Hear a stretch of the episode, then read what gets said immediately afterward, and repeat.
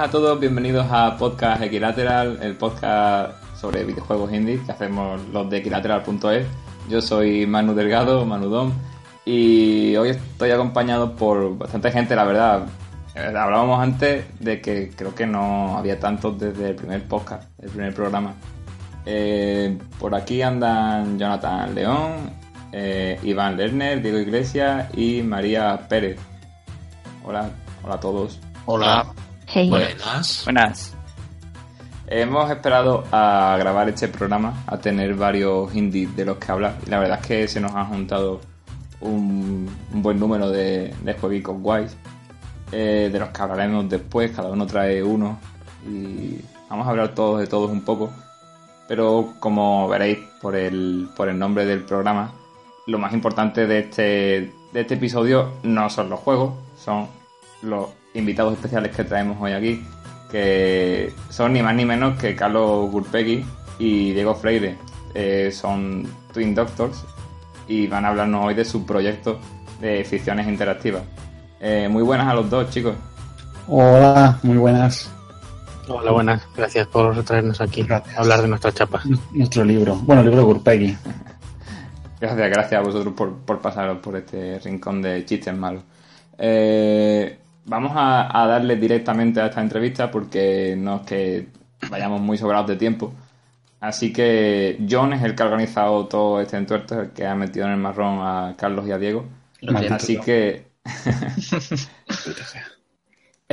él va a llevar un poquillo lo que son las preguntas y tal, aunque vamos a participar todos porque esto va a ser prácticamente una, una conversación.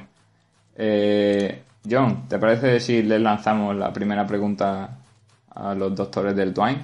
Bueno, si, si se puede considerar pregunta, primero, eh, vamos a dejar que, que hablen ellos de sí mismos y de su proyecto. Eh, si nos podéis explicar primero quiénes sois y qué es Twine Doctors y de dónde viene.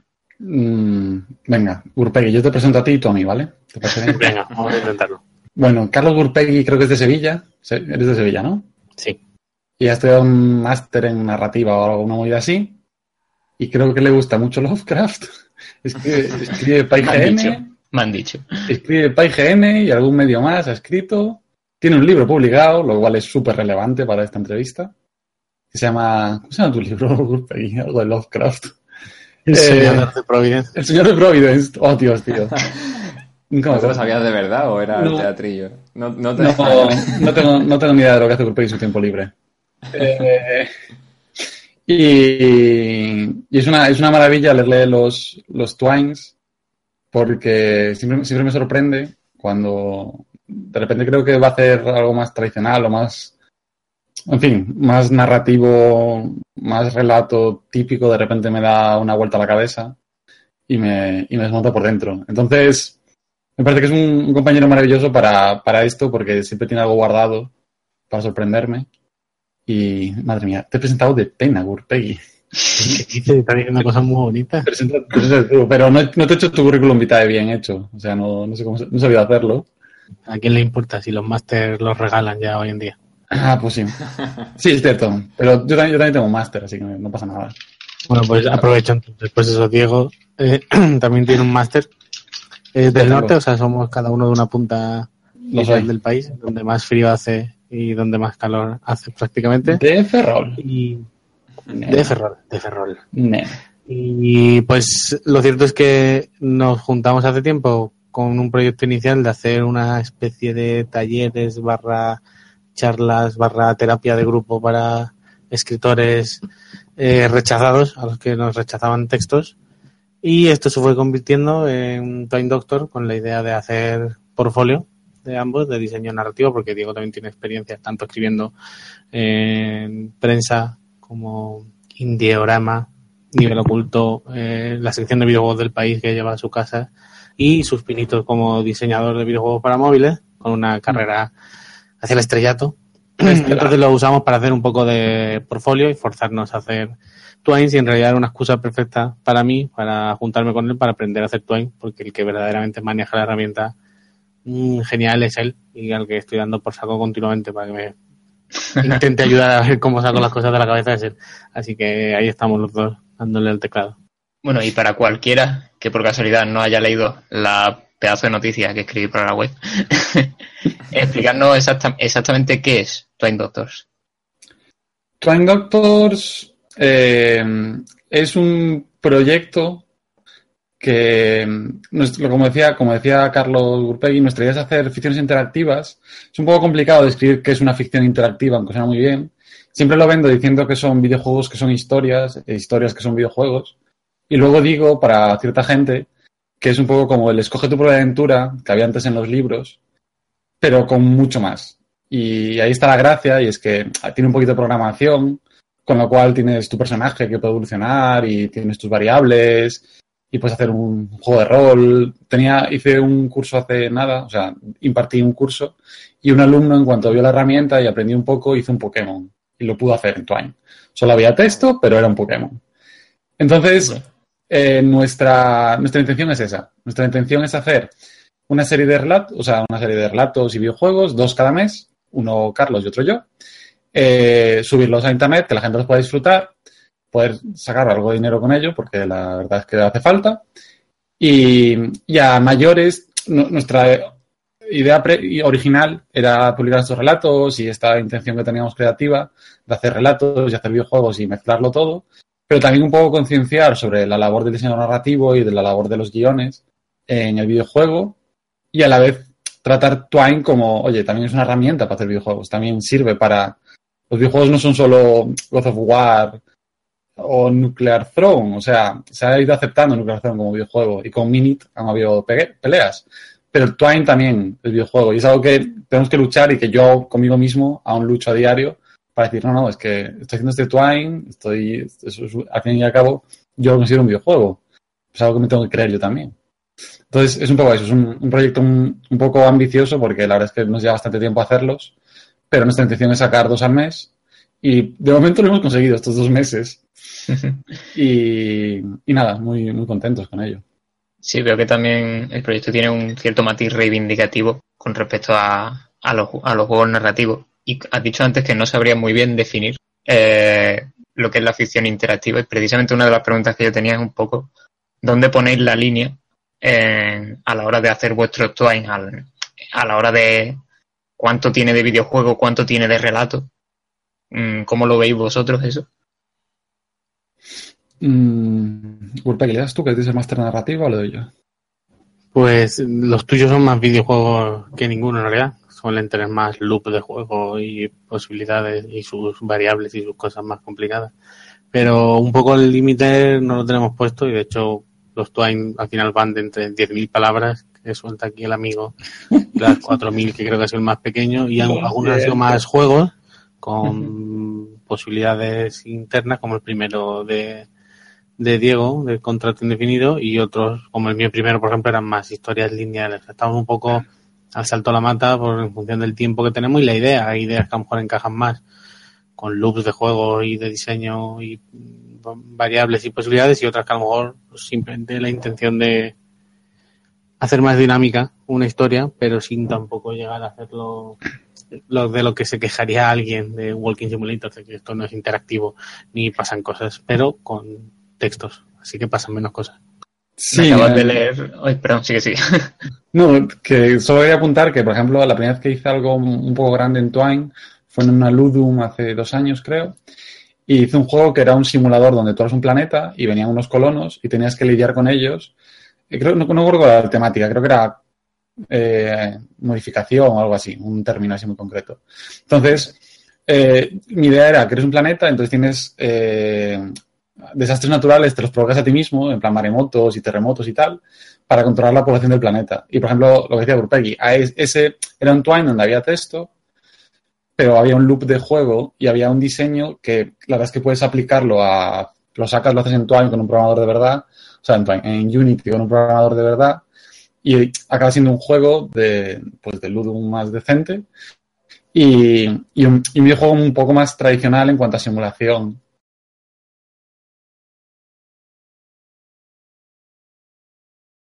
Mi, último relato son, no son tan videojuegos, no los planteé, o sea, no los planteamos tanto como tenemos un loop de juego y un diseño, sino tenemos una historia, a ver cómo podemos, no sé si el término es gamificar, pero a ver cómo podemos hacer que el jugador y el lector, que son las dos cosas a la vez, tenga un poco más de agencia, un poco más de interacción con la historia y pueda tomar ciertas decisiones.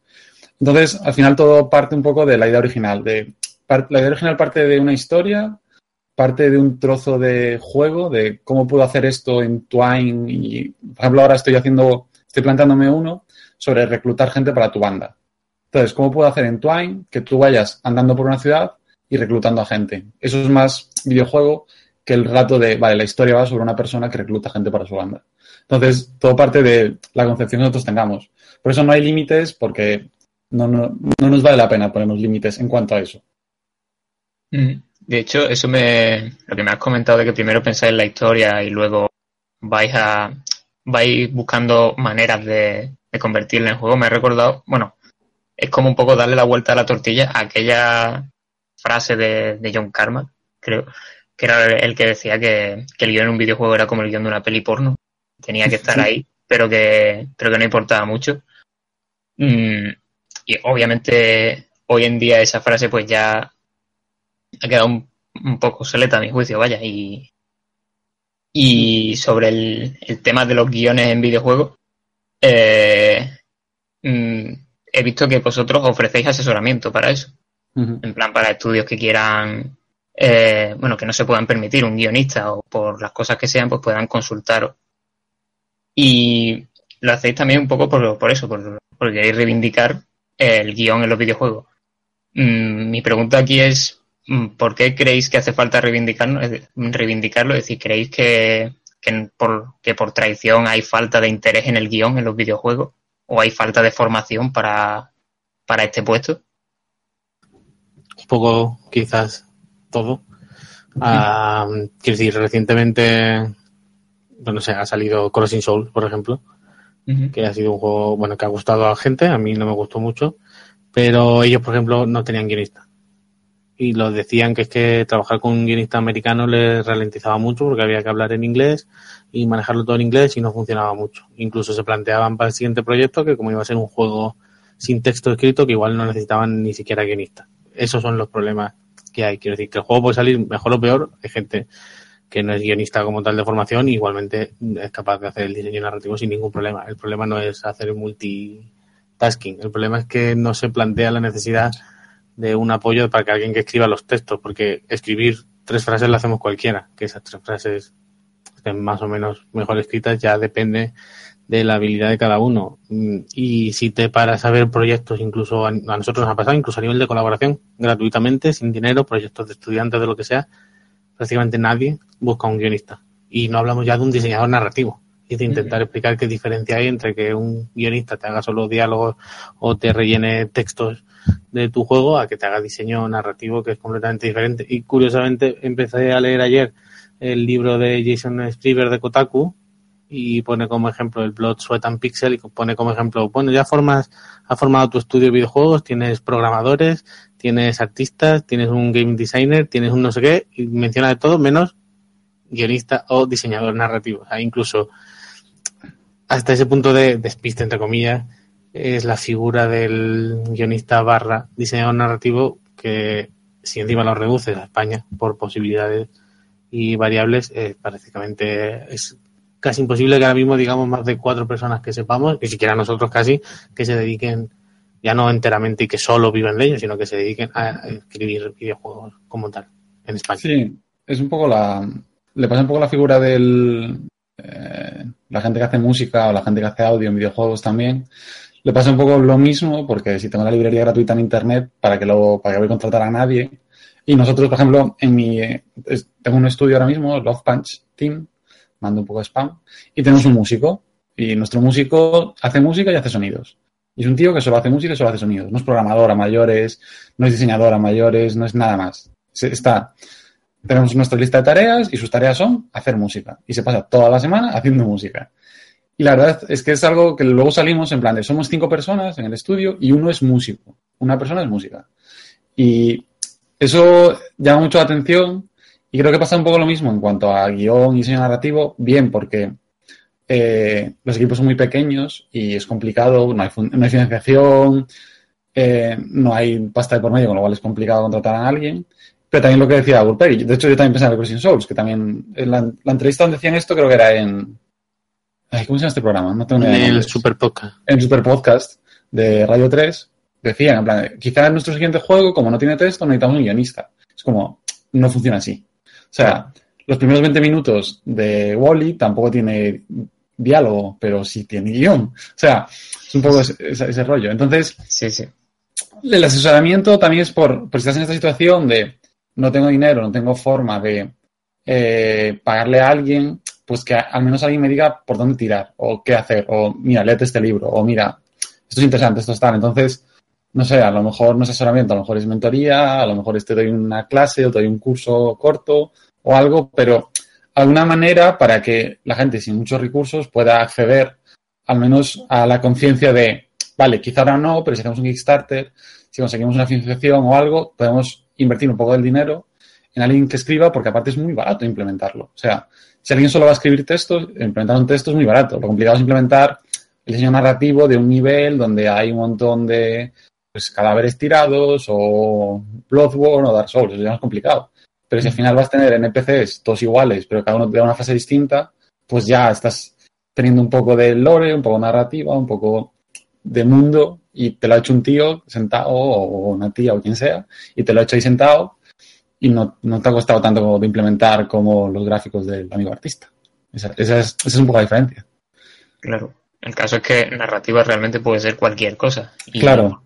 Por mucho, que pienses en, en tu juego como, como eso, como una serie de progresión de niveles y, y demás, eh, cualquier cosa te, te está narrando algo. Si tienes un- una historia que sirva como hilo conductor, entonces siempre viene bien tener esa figura. Y retomando un poco lo que decía Gurpegui antes, que me, que me leyó esta pregunta, cuando decía de que muchas veces la gente se quejaba de que de que los videojuegos a veces no son, los Working Simulators sobre todo, que no son interactivos, que, o que en un juego no aprovecha sus posibilidades como videojuego, que, que es una crítica que la mayoría de las veces suele pegar un poquito de simplista, pero sí que es verdad que todos la hemos hecho alguna vez. Eh, ¿Vosotros cómo definiríais la interactividad? O sea, ¿sería dejar escoger al jugador qué es lo que quiere hacer o, o va más allá? Eh, Es una pregunta complicada. Yo no creo que hay niveles de interactividad. Grupo aquí, tú que tienes un máster en narrativa. Bueno, no en interactividad. No, sí, yo creo que, como han dicho, hay niveles. Hay juegos mucho más interactivos y juegos menos interactivos. Pero en el momento en el que el jugador tenga agencia, ya es interactivo. Aunque estés clicando links en un texto. Pero yo creo que incluso ver una película tiene cierta interactividad, de leer un libro, ver un cuadro, tiene cierta interactividad, solo que es una interactividad mm, inigualable con la de los videojuegos. Y el hecho de que poder caminar por Derester ya me parece apabullante. O sea, cam- caminar por Derester es apabullante, pero caminar por Gone Home ya es la leche. Caminar por... ¿Cómo se llama este juego? Ah, Dios, los nombres. Eh, es un juego... ¿Everybody con tu Raptor? No, hombre, no. Eh, bueno, cabrón. Que no, que no. El, el juego este que hizo la mitad de los que hicieron este otro.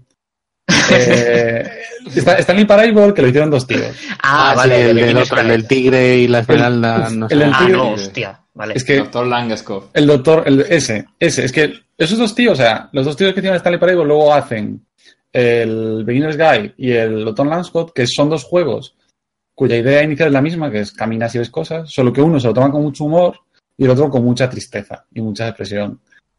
Y me parecen dos experiencias, aparte súper cortas. El Beginner's Guide sí que tiene un guion de la leche, está, está estructurado en tres actos de una forma maravillosa.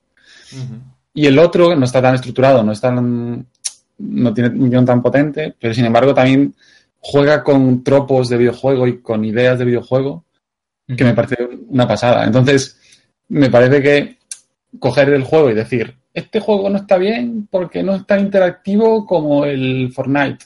Es como, ok, vale. O sea, en interactividad a lo mejor tiene un 4 según la hobby consolas, pero en todo lo demás creo que lo peta mucho más. Así que la interactividad está bien, pero tampoco me interesa. Y que además se entiende muchas veces interactividad como pulsar muchos botones. sí, también. para hacer muchas cosas. Quiero decir, eh, ya no solo hablando de Diarster, que es caminar solo, pero incluso el caminar, según a dónde camines o no, estás modificando el diseño narrativo del juego con esa forma, los rayuelas que tenía. Pero si nos vamos a otros juegos que la gente no piensa, esto es poco interactivo. Minit usa un verbo, usa literalmente un botón, como decía Anthropy. Solo necesitas un verbo para tu juego, lo haces todo con ese botón. No necesitas que cuadrado haga una cosa, triángulo otra, círculo otra, X otra, R1. Si lo puedes hacer todo con un botón, ¿qué necesidad hay? Y, y usas un botón. Es lo mismo que hacer un clic usar la cruceta para andar, pero eso como que no se entiende que es interactivo. Si en un Walking Simulator no vale andar como interactividad, en God of War tampoco vale andar como interactividad, son otros botones. Se entiende como que ser interactivo es que hacer muchas cosas con muchos botones. Da igual que puedes hacer lo mismo con un botón. Se vería menos interactivo, seguramente. Bueno, de, hecho ya Minit ha puesto a los super true gamers, muchos de ellos diciendo que qué mierda es esta que nos estafan los indie con un juego que se podía haber hecho hace 30 años. Dile tú a alguien de 30 años que diseñe algo como Minit a ver si, eran capaces. Pero sí, es otra historia. Pero sí, eh, la intención era un poco poner nuestro granito de arena para reivindicar el diseño narrativo y el trabajar guiones como tal y hacer nuestro propio portfolio de pequeñas historias, claro. mi pregunta iba encaminada también por, por el tema de, de, la, de que se dice también que un videojuego interactivo, aunque sea un videojuego narrativo, cuando, cuando te permite influir en esa narrativa o, en, ese, en ese guion. Y por eso vi muchas críticas en su día, que no comparto para nada, la verdad, a The Beginner's Guide justamente, porque decían que no era como Stanley Parable, que no te dejaba decidir, que simplemente eras tú andando y el colega te iba explicando. Pero, coño, la gracia es que se te está hablando de, de, videojuegos y te están dejando eh, experimentar videojuegos y el juego va de eso. Y por eso ahí está una, una interactividad, una experimentación que yo creo que, es lo que le hace especial, ¿vale? Precisamente, eh, algo que no se trata mucho es la interactividad emotiva que me acabo de inventar.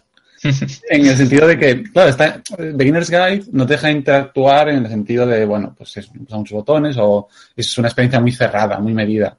Pero no sé hasta qué punto llorar con el juego no es estar interactuando con el juego. O sea, Quiero decir, en el sentido de que, como los videojuegos vienen de programadores y de gente que ha estudiado mucha tecnología y tal, eh, se entiende el, interactuar como eso, como decía ahí, pulsar botones o de manera cerebral, en plan el, el juego de este, del señor este, eh, el de los puzzles en la isla. Eh, The Witness. The Witness, ¿qué me pasaba? No lo sé.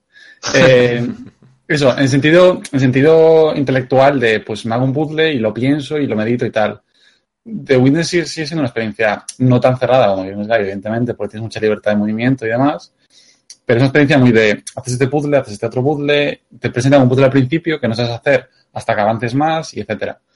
Entonces, la interacción emotiva, por eso digo, niveles de interacción en libros, películas y arte y demás, me parece también muy interesante. Y lo consigo en Guide si hubiese sido un cómic, por ejemplo, creo que conmigo a lo mejor no lo hubiese conseguido de la misma manera, porque no estaría en primera persona, no sería yo el que se movería, el ritmo que yo quisiese. Entonces, no sé, o sea, me, me parece interesante. Y que están, están hablando de la creación artística a través de los videojuegos, te deja experimentar esos videojuegos. Y bueno, ya la que veo que va siendo la última pregunta. Eh, jugando a vuestros Twines, he visto que intentáis alejaros de la, de la narrativa lineal tradicional de escrita. Por, ejemplo, dejando que quien interactúa pues clique en distintas palabras para ampliar información o, fijar, o decidir en qué fijarse o incluso dejándole también tener un cierto poder de decisión, incluso poniéndole a prueba, como en el caso del examen de, la Academia de Pilotos. Eh, ¿Es una máxima para vosotros el buscar siempre ese tipo de interactividad a la hora de hacer twins? ¿O, o no descartáis hacer algo más, más lineal, más tipo relato clásico? Mm, yo por mi parte, no se lo voy a ir a Urpay, pero por mi parte es porque me lo permite la herramienta y para hacer algo clásico tengo mi Google Docs donde escribo todos los días en él. Entonces, como puedo volver un poco más loco, pues me vuelvo y ya está. O sea, no, no es una máxima ni mucho menos, es simplemente que puedo hacerlo.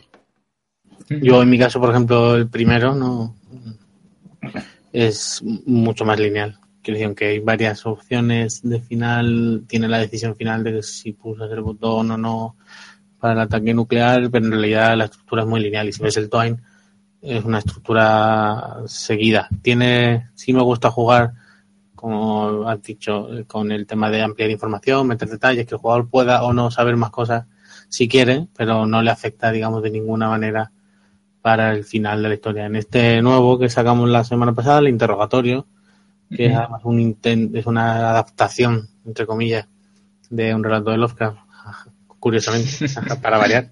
Eh, no, sobre el, el, testamento de Randall Carter, que el relato en sí es el testimonio de una persona después de haber vivido una determinada situación. Pues la idea era recrear el interrogatorio que recibió esa persona en el Twain. Y este sí había intención de que fuese más interactivo. Al final ha sido menos de lo que quisiera por falta de tiempo y de posibilidades, pero la idea es que a medida que vas preguntando por diferentes eh, objetos y lo que ha dicho el testigo, lo que no, tal, el propio jugador vaya descubriendo más de lo que sucedió y decida si es culpable o no de lo que pasó, independientemente o no de que sepas qué relato es o qué no, porque además en ningún momento en el Twain en realidad se hace referencia al relato, en plan, esto es una adaptación de tal. La idea es, fue un intento de hacerlo un poco más interactivo, pero seguramente el próximo que tengo en mente, medio, medio en mente, alguna de las ideas que tengo sea más, sea más lineal en realidad. Pues depende del tiempo que tengamos, hago una pregunta más. ah, venga. Sí, es rápida, sí, claro. venga, lanza a ver. Venga, bueno, esto para, para que ya sabemos cuáles son sus intereses. Lovecraft. eh, que una cosa que he pensado yo siempre con, lo, con las adaptaciones de juegos de obras de Lovecraft es que por una cosa o por otra no, no consiguen atinar bien. Pues ya sabes, horror inenarrable, el color que no se puede ver. Creo, creo que esas cosas se expresan muy bien a través de, de la literatura, por ejemplo porque puedes expresar con palabras que una cosa es inenarrable o que un aspecto tan, tan sórdido que, que no se puede describir. Pero luego a la hora de verlo en un videojuego, pues, o en una película o algo, pues, como que ya ese, ese puntito no lo tiene. Es, es Twines la herramienta definitiva para trasladar los cracks a los videojuegos.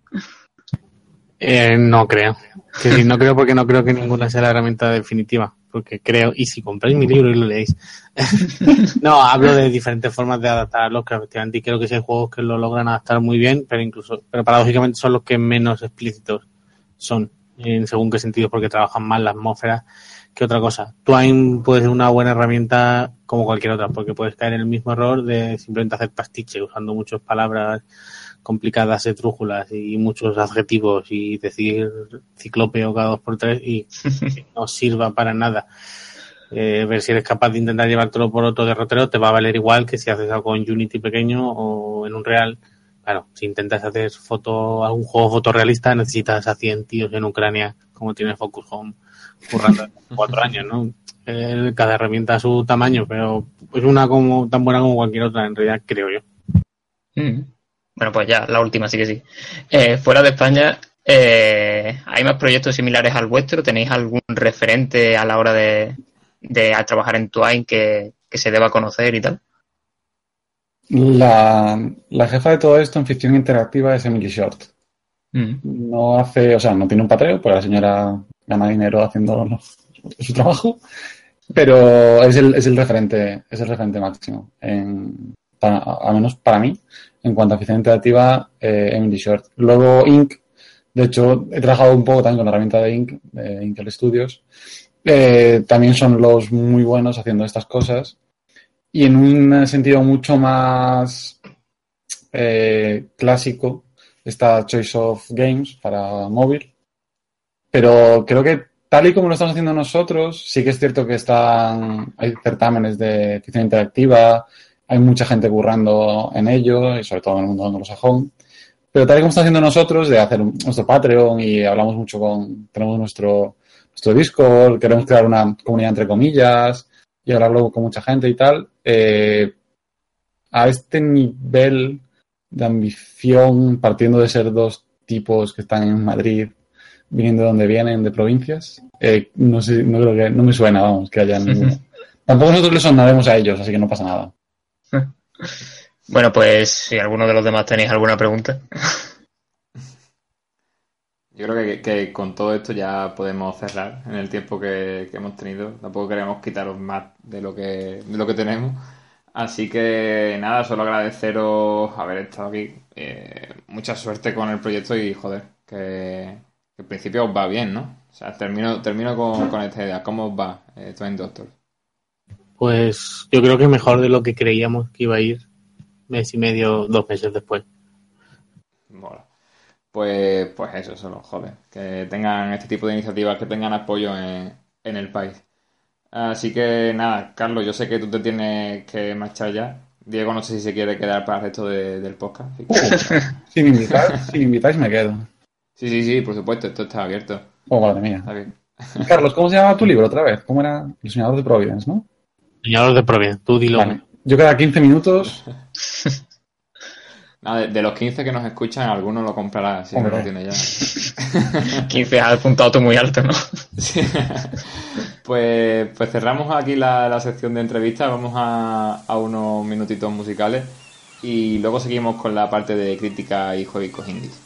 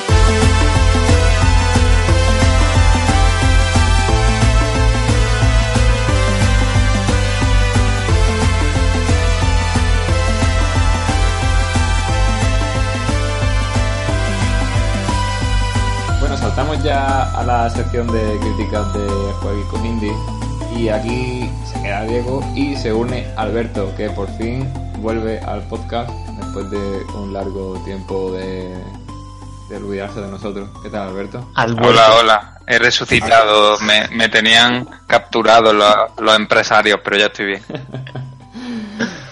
Alberto, ¿quién, ha, quién ha dicho Alberto? Yo. ¿Quién va a ser? ¿Quién va a ser? Perdón. bueno, vamos a empezar esta sección de críticas con Minit y de ella se va a encargar Diego. Diego, cuéntanos, ¿qué te ha parecido Minit? ¿Lo has Eh, disfrutado? Mucho. Bueno, el resumen es, para por si no lo conocéis, Minit es un juego que han hecho cuatro personas y una de ellas es Jan Willem Nickman, que es uno de los dos fundadores de Blambir junto al famoso Rami Ismail. Y nada, es que es un juego un poco al estilo un Zelda clásico, con una, la vista esta de tres cuartos, donde tienes una espada, pero la cosa es que cada 60 segundos por culpa de esa espada te mueres. Y lo que parece una idea muy simple muestra sobre todo la importancia del juego, muestra cómo logran exprimir un montón la idea. Es decir, el mapa desde fuera parece un Zelda normal y corriente, pero según lo vas analizando, que es la magia, es que todo está medido para que en 60 segundos siempre hagas algo. Bueno, a veces morirás porque no ves nada, pero porque fallas, pero está previsto para que en los 60 segundos veas cosas. No sé, es como... Me gustó porque lo describo como... Coges un reloj, lo abres y ves todas las maquinitas, los pequeños engranajes que forman ese reloj. Pues básicamente Mini. Un montón de piezas pequeñitas que encajan todas muy bien y no sé. Supongo que lo habéis jugado y supongo que lo habéis sentido, pero es eso. Una maravilla el diseño. Sí, de aquí creo que lo hemos jugado casi todo. Eh, Yep. John, sé que sí. Alberto, ¿tú lo has jugado? Sí, lo probé anoche. Vale. María también. Iván. Yo soy el que no. Vale. tú no. ¿Y Diego, tú lo has probado? Yo tampoco, soy pobre. Choca. Bueno, sí, es que es un juego que mm, cuando lo pruebas, o sea, te, te llama la atención por la premisa de los 60 segundos cada vez que mueres y tal. Y yo no, por lo menos no me lo esperaba que estuviera tan bien diseñado. Y como dice Diego, eh, está medido justo para que cada 60, cada, cada, cada vez que reinicia, cada vez que resucitas en realidad, encuentres algo que te, que te abra los ojos y digas, joder, esto lo voy a utilizar para tirar por este camino, tirar por este otro. Está súper guay. Bueno, Eh, eh, sí. iba a decir que se notaba mucho. La segunda vuelta vuelves, pero esto es un poco más difícil. Y ahí es de donde de verdad ves lo mide a la perfección al segundo de A mí en la segunda No, vuelta al- me pareció bastante más difícil. lo de los cangrejos del principio. Sí. Ahí te la cuelan. Y ahí, Joder, yo que no he empezado todavía con la segunda vuelta. Eh, pero ¿so- ¿solo con la segunda vuelta o con el, El New Game Plus. sí, con el New Gameplay? claro, me fío esa segunda vuelta, el New Gameplay. Que, te reducían el tiempo a cuánto, a 40 A cua- o a algo así? 40. Joder. Es que, de hecho, jugando al, al New Game Plus, me, es que si ya todo en, o sea, todo en, en la partida normal está medido para que, para lo que ha dicho Diego, para que tú las cosas las encuentres, pero con un cierto margen, que te, que aunque te cause sensación de urgencia, tienes bastante margen para, para tener éxito. La, en el New Game Plus, no. O sea, en el New Game Plus tú tienes que hacer un objetivo obligatorio y incluso haciéndolo de la forma más eficiente posible. Yo lo hice y me con un segundo de que, que me quedaba de margen. Lo de O sea, las cajas. Eh, lo de lo de los cangrejos mismamente. Ah, vale.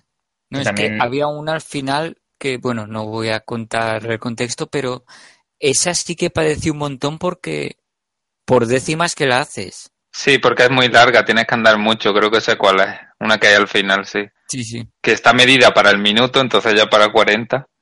Sí, es que vas con el tiempo en el culo, pero jodidísimo. Y claro, si, si ya estaba calculado todo en la otra, con esta va. Pero sí, mola, mola. A mí Yo tengo una, una, sí. una pregunta. ¿El bicho qué es? ¿Un pato?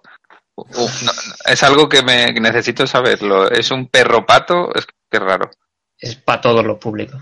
A mí me recuerda a los de los del coro del Rhythm. Aquí no sé si es Heaven Sí, o sí. Paradise. Son el como los Rhythm del coro. Paradise. Sí, sí, es verdad, los del coro. Sí, es verdad. Bueno, este tiene más pico. Bueno, pero claro, en las ilustraciones oficiales el bicho tiene cuerpo, que en el juego no se aprecia tanto.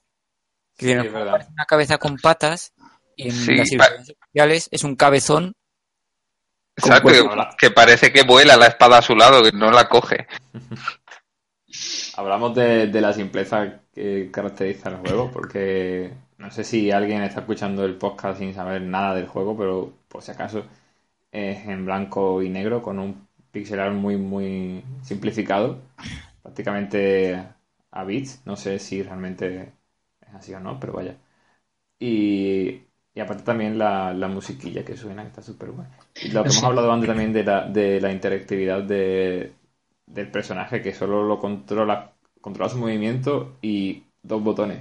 Eh, en, el, en- en el teclado es la X y la C. La C es para morirte cuando quieras, puedes reiniciar el ciclo cuando tú quieras en vez de esperarte a que se acabe.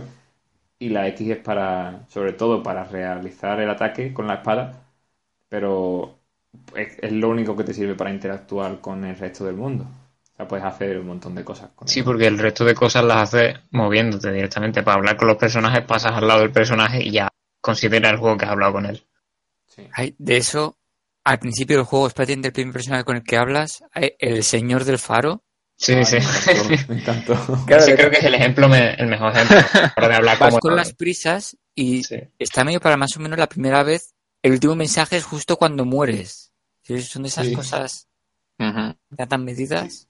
Si no, si no vas corriendo hasta, hasta nada más empezar, no lo lees. Literalmente te, te mueres esperando. te sube el pan. Es esa clase de truquillos las que, las que molan. Otro es la, que es un laberinto que no hay ningún enemigo ni nada, solamente tienes que andar, pero está pensada para que con la velocidad normal del personaje no la, no la puedes completar en 60 segundos ni de coña. Entonces tienes que conseguir las zapatillas, pero para conseguir las zapatillas tienes que conseguir las monedas que están desperdigadas y cuando entra ya el rollo Zelda, combinado con la limitación de los 60 segundos. Y es bastante magistral eso. Eso me gustó bastante que, que todas las cosas estuvieran conectadas. Hasta el punto ese de, de cuando. O sea, estás, estás atascado por muchos caminos, pero luego cuando resuelves solo una cosita que te faltaba, se te abre un mundo de posibilidades que es otra vez volver a explorar todo el mapa. A ver qué es lo que te habías dejado, que ahora sí que puedes acceder por esa zona o sí que puedes hacer eso. Cuando escribí la crítica no quería hacerlo, pero acabé comparándolo con Dark Souls un poco por eso. Es decir, lo intenté ¿Quién lo evitar. hubiese pensado? No, no por morir, sino por el diseño de mapa. El, el que, claro, cu- tú cuando avanzas parece muy lineal. Pero según vas mejorando poco a poco, vas viendo las conexiones y descubres que es prácticamente un mundo circular. Mm, Los atajos, ¿no? Claro. Si lo ves, de repente, el desierto te parece lejísimos, pero des- desde la casa puedes ir al desierto y prácticamente a la fábrica. Cuando parece que es toda una línea. Pero Sí, bueno, eso. No, sigue, sigue. vi, no sé, por Twitter creo que subió, bueno, justamente este Jan hizo retweet a eso, un dibujo de todas las conexiones y de repente ves que lo que parece una línea grande es un circulito muy pequeño y compacto. Por eso, Sí, además el juego tiene truco, vaya. O sea, aunque mueras cada 60 segundos y el mapa es súper enorme, tiene distintos puntos de control que vas desbloqueando según, según vas avanzando. Entonces, si quieres ir a una zona lejana, pues desde la zona del principio eh, ahí te estás perdiendo tiempo, que luego tienes que, que tienes que medir a la hora de hacer el puzzle de rigor, pero normalmente hay una casita al lado que en la que hace respawn y tal. Sí. Vaya, yo, yo el paralelismo con, con los juegos de From Software lo vi clarísimo porque justo me estoy pasando a Bloodborne. Es la sensación esa de estar en una zona en la que me he adentrado demasiado y hace tiempo que no toque una lámpara. Iba buscando en plan, aquí tiene que haber una lámpara ya seguro, porque es que si no, cuando muera, ¿qué coño voy a hacer? Y a volver súper súper lejos, no sé qué. Y, y el Minit es igual. Eh, estás en un, en un punto que dices, joder, como no hay una lámpara aquí, después eh, la siguiente, el siguiente minuto lo voy a, a gastar entero volviendo otra vez a donde estoy. Mm. Y está- está- es tal cual, vaya. Por, por mucho que jodas, tienes que compararlo con Dark Souls. No sé. Bueno, en este juego creo que tiene más sentido que en otro. Sí, sí, sí. o sea, no tiene el mismo sentido de compararlo con Crash Bandicoot, que todos sabemos que es el epítome de, de la- de lo que debe ser un Dark Souls. Pero, pero sí que es verdad que, que tiene su, su parecido. A mí, se eh, pareció a Skyrim. Skyrim, claro, por supuesto. Ah, se ha abierto la veda. Empecemos. Y A mí lo que más coraje me daba es el, el hecho de no saber cómo avanzar y tener que tener esa urgencia de morir. Y a la vez es lo que más me gustó del juego, o sea, la urgencia que te causa, porque lo que en cualquier celda es un podría ser un puzzle completamente normal, que tú llegas tranquilito y tal, que llegas y vas con, con eso, con el tiempo en el culo, y tú dices, vale, vale, ¿qué hago? ¿Qué hago? ¿Qué hago? ¿Qué hago? ¿Cómo, cómo va esto? ¿Qué hago? Me, eh, Pues me pruebo a ver- pruebo a ver cómo va y cuando lo sepa pues me suicido y vuelvo otra vez con más tiempo y tal. Eso es lo, lo que lo guay, o sea que cada realmente en cada vida aprendes aprendes una cosa, salvo ah, al final, que esto creo que fue lo que menos me gustó, que ya un poco cuando lo tienes ya casi todo descubierto y, em, y empiezas a morir una y otra vez, pero es más un trámite que un nuevo descubrimiento. O sea, no sé si os pasó a vosotros lo mismo, pero a mí, a mí al final pues como que se me, se me hizo un poco obstáculo eso. Que la gracia es que sea un obstáculo, pero eh, pero no, es un obstáculo del que aprendes normalmente. A mí eso me llegó a parecer guay porque os lo iba a preguntar ahora justo también que en, los- en los compases finales a- empecé a usar un montón del, del suicidio porque ya, claro, ya era lo que tú dices, en realidad un trámite. Mm, Pero me gustó la, la forma en la que al principio casi que no lo utilizaba, porque era en plan, joder, yo quiero aprovechar el tiempo al máximo porque me lo permite, puedo explorar más, pero después es como, venga, venga, venga, venga, necesito acabar con la maldición esta ya. Y mm, cada vez que llegaba a un punto en el que sabía que después no iba a dar más tiempo de, hacer nada, directamente me, me- me mataba y ya está. Y al principio casi que no lo usaba. No sé si vosotros lo utilizabais desde el primer momento, pero yo no. No, yo tampoco. Es que eso, al principio el juego se nota que, que los primeros compases del juego están, los primeros minutos, jaja, es- están eso, muy medidos para, para que, para que te cause esa impresión de joder, que menudo mecanismo más guapo, más, que- más bien pensado. Luego, no sé si. Luego lo demás también está muy bien pensado realmente, pero como ya te has hecho a las mecánicas, ya, ya te has fundido con ellas, pues lo que tú dices, cuando empiezas a abusar del botón del suicidio es realmente porque te da palo el tener que, que esperar a morirte. O el saber que te tienes que esperar, o el saber que no te va a dar tiempo a algo y tal. Sobre el Veamos. botón de suicidio, yo es cuando quería preguntar, ¿qué hace exactamente ese botón? Lo escribí en la crítica, me refiero. ¿Te clavas la espada o simplemente es para... es como un botón de no quiero ver lo que espera hasta mi muerte? Eh, en el lore del juego, ¿qué, qué hace? Sí, sí. Pues no sé, supongo que sí, ¿no? Te la clavas en el pecho o algo así. No sé. A ver, Tampoco sabemos si es un pato o, o un perro. O un directamente. cocodrilo, que podría también podría ser un cocodrilo. Directamente. un, un perro es raro porque tiene ya un perro de mascota. Es verdad. Bueno, Sería bueno, un poco-. Es, es 19 cierto. En Nighting Debut Es cierto. hay Sí, mapaches por las calles.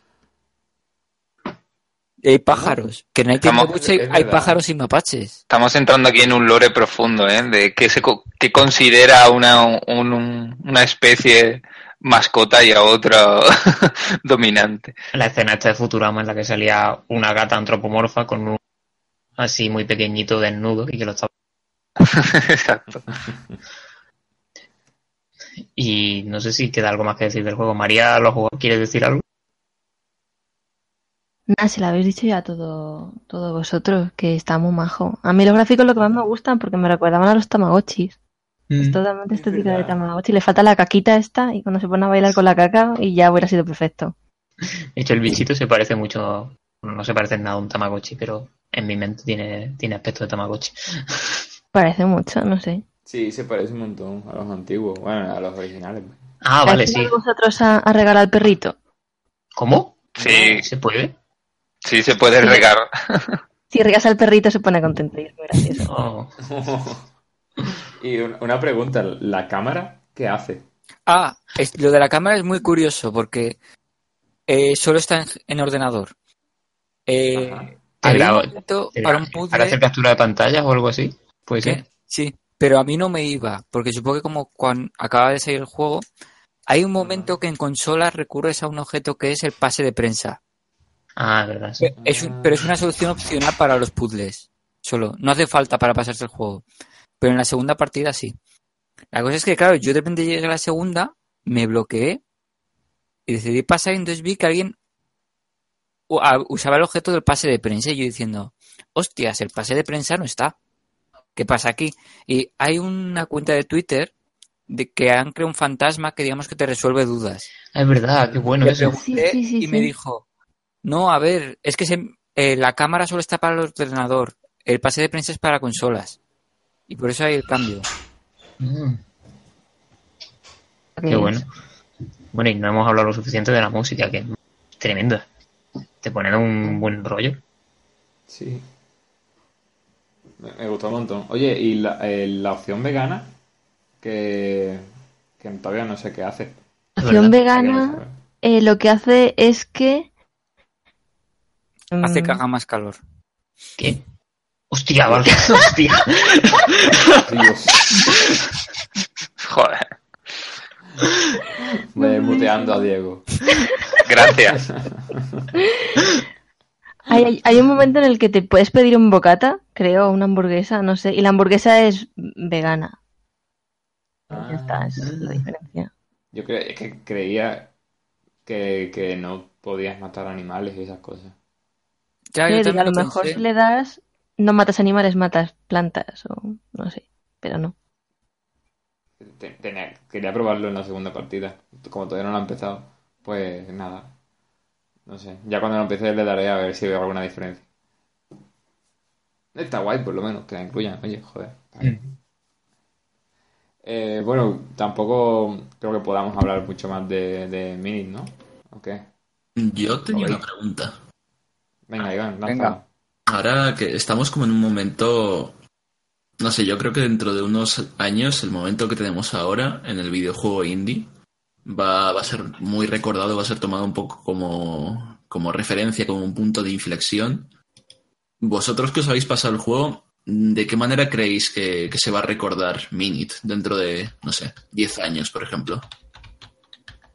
Yo creo que están saliendo muchos artículos ahora que hablan sobre cómo hace muy bien el hecho de ser un juego compacto sin, sin más de lo que necesita ni, ni con menos de lo que necesita. Le- en Waypoint publicaron un artículo que se llamaba Los videojuegos son demasiado largos y que hablaba precisamente de, cómo se tiende o tendemos a, a, a apreciar un juego en función de las horas de juego que nos da, que a todos nos gusta, evidentemente, pasarnos horas jugando un juego y tal. Pero No me sí que es verdad que Persona 5. Ay, Madre mía. Madre No. mía. Y, pero sí que es verdad que ah, con ese, teniendo en cuenta ese, esa percepción del público, pues se desarrollan juegos metiéndole a lo mejor demasiado relleno o explotando cosas cuando deberían dejarse ya atrás porque ya se han explotado demasiado, etcétera. Y Mini se, se erige como eso, como, un, como una demostración de que con lo justo y necesario tienes un juego perfecto, casi perfecto. Sí, Yo- te enseña yo- que, que no todo está inventado, que de una idea absurda ya tienes otro juego completamente nuevo y guay.